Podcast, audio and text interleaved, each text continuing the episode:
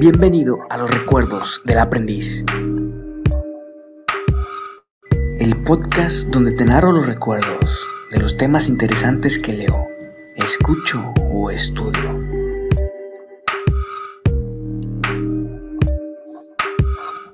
Comenzamos.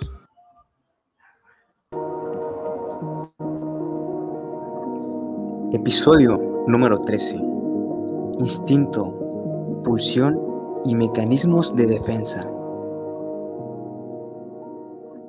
En este episodio vamos a ver los temas de instinto, pulsión y mecanismo de defensa. Vamos a comenzar hablando del instinto y la pulsión, que son conceptos que trabajó Sigmund Freud.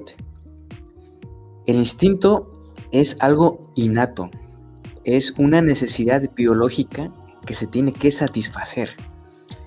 Por ejemplo, tener sueño, tener sed, tener hambre o tener sexo. En cuanto a la pulsión, esta se trata de la fuerza e intensidad que, que te empuja para satisfacer ese instinto.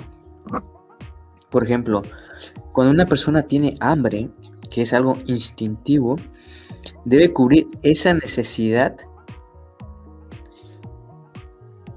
La pulsión son las acciones que realiza para cubrir esa necesidad y la intensidad con la que lo hace.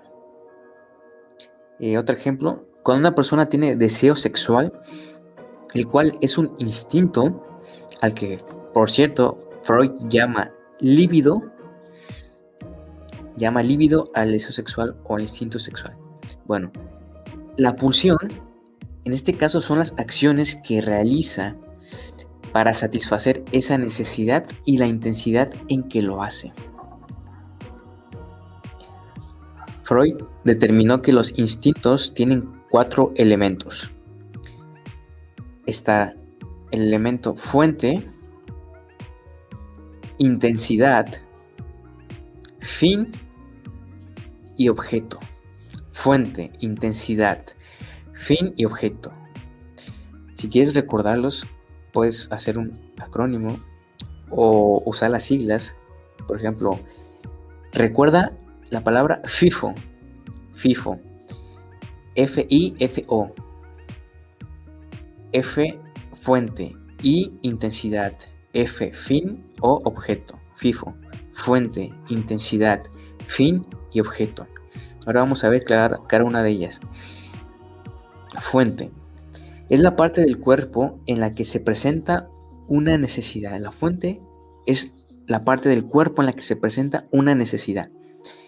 La intensidad es la energía o fuerza para satisfacer la necesidad.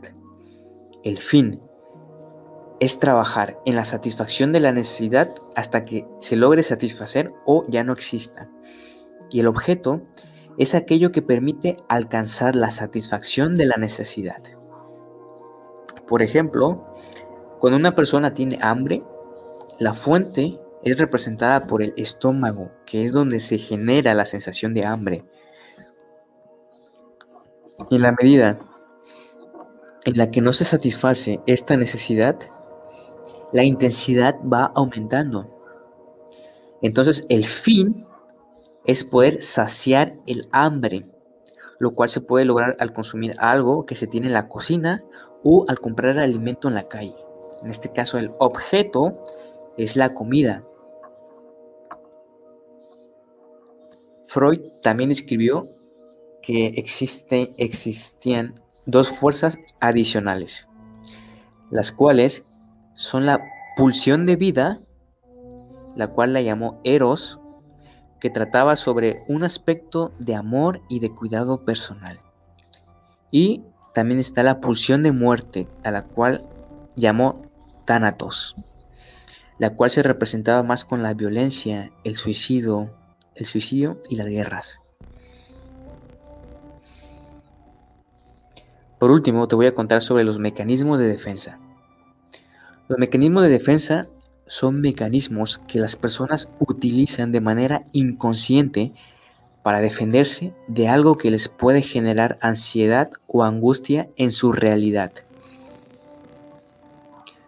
Los mecanismos de defensa que vamos a ver son la represión, la negación, la racionalización, la formación reactiva, la proyección, el aislamiento, la regresión y la sublimación.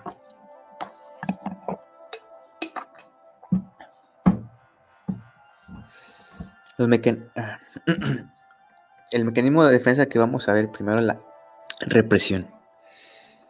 Represión. Este mecanismo trata de alejar algo de la conciencia y mantenerlo oculto, reprimirlo. Pero la represión de algo puede hacerse presente en cualquier momento, aunque se luche para que se mantenga oculto. Por ejemplo, el hecho de reprimir algún sentimiento por otra persona, ya sea un sentimiento de amor u odio, ya que este acto no puede ser aceptado por su entorno. Otro mecanismo de defensa es la negación.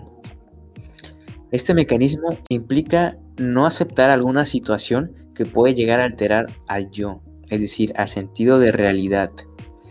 Por ejemplo, negar que se fue una persona. Pues esto puede ser difícil de aceptar y puede provocar ansiedad. El siguiente mecanismo de defensa que vamos a ver es la racionalización.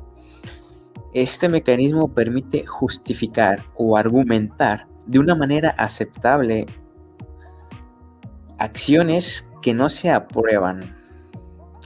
Por ejemplo, cuando se da una explicación que puede ser aceptada o admisible ante otros de algo que se hizo, pero que no es adecuado. Eh, en realidad, se disfrazan los verdaderos motivos y se muestran acciones que de alguna manera son permisibles. Esta racionalización se puede dar mucho en una sesión de terapia cuando el paciente es psicólogo, ya que puede racionalizar, es decir, explicar o argumentar el por qué tiene cierta conducta o puede racionalizar ciertas conductas o acciones al usar alguna teoría psicológica y no aceptar las interpretaciones de su terapeuta. El siguiente, el siguiente mecanismo de defensa es la formación reactiva. Con este mecanismo se tienen comportamientos o sentimientos contrarios a lo que realmente se desea. Por ejemplo, se puede manifestar mucho amor, acercamiento físico y cuidado exagerado cuando en realidad se tiene odio por una persona. El mecanismo de defensa de la proyección en este mecanismo se atribuye a otras personas, animales u objetos, cualidades o sentimientos que se tienen por uno mismo. Es decir, es cuando algunas cualidades, rasgos o deseos propios no aceptables se depositan en algo externo. Por ejemplo, cuando la persona A le dice a la persona B que se ve muy cansada y que necesita descansar, aunque en ese momento la persona B está muy activa. Esto indica que quien realmente necesita descansar es la persona A. Por ejemplo, en este mecanismo de defensa de la prohibición, una frase que, que es muy famosa y a mí me gusta, que es lo que piensas o opinas de los demás dice más de ti que de los demás. El siguiente mecanismo de defensa es el aislamiento. Este mecanismo sirve para evitar que algunos aspectos puedan provocar ansiedad. Por ejemplo, separar el hecho que ha ocurrido de los sentimientos que estos provocan o no acordarse de una situación muy dolorosa para que no afecte al sentido de realidad. El siguiente mecanismo de defensa es la regresión. En este mecanismo la persona busca regresar a una etapa en que estaba cómoda para no sentirse afectada por alguna situación que le está molestando su realidad, de manera que le ayude a mantener un equilibrio. Por ejemplo, cuando una persona se encuentra en una situación vulnerable, que un familiar pueda estar enfermo, por ejemplo, decide regresar a un estado situación o acto que le permitía estar tranquilo. Por ejemplo, puede ser ir a algún lugar que le hace sentir cómodo. El último mecanismo de defensa que vamos a ver es la sublimación. Este mecanismo intercambia cosas que se quieren hacer, pero que no son adecuadas para la sociedad, por otras cosas que sí son aceptadas. Por ejemplo, puede presentarse cuando se tiene un deseo sexual muy fuerte o algún impulso de agresividad. y para equilibrar esta situación, las personas pueden optar por hacer ejercicio, por ejemplo.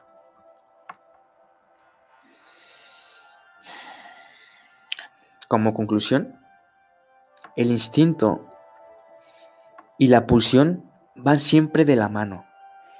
Y puesto que el instinto es una necesidad biológica, es innato. Por ejemplo, el hambre, la sed, el sexo. Mientras que la pulsión es la manera en que puedes satisfacer esta necesidad. El cubrir esta necesidad se puede dar de dos maneras, ya sea mediante la pulsión de vida, eros, hacer cosas para la sobrevivencia, o a través de la pulsión de muerte, tánatos, hacer cosas para autodañarse.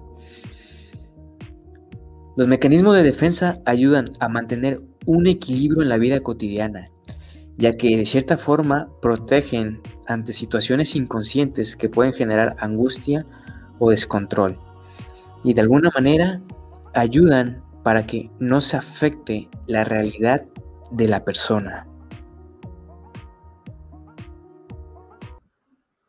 Gracias por escuchar este episodio.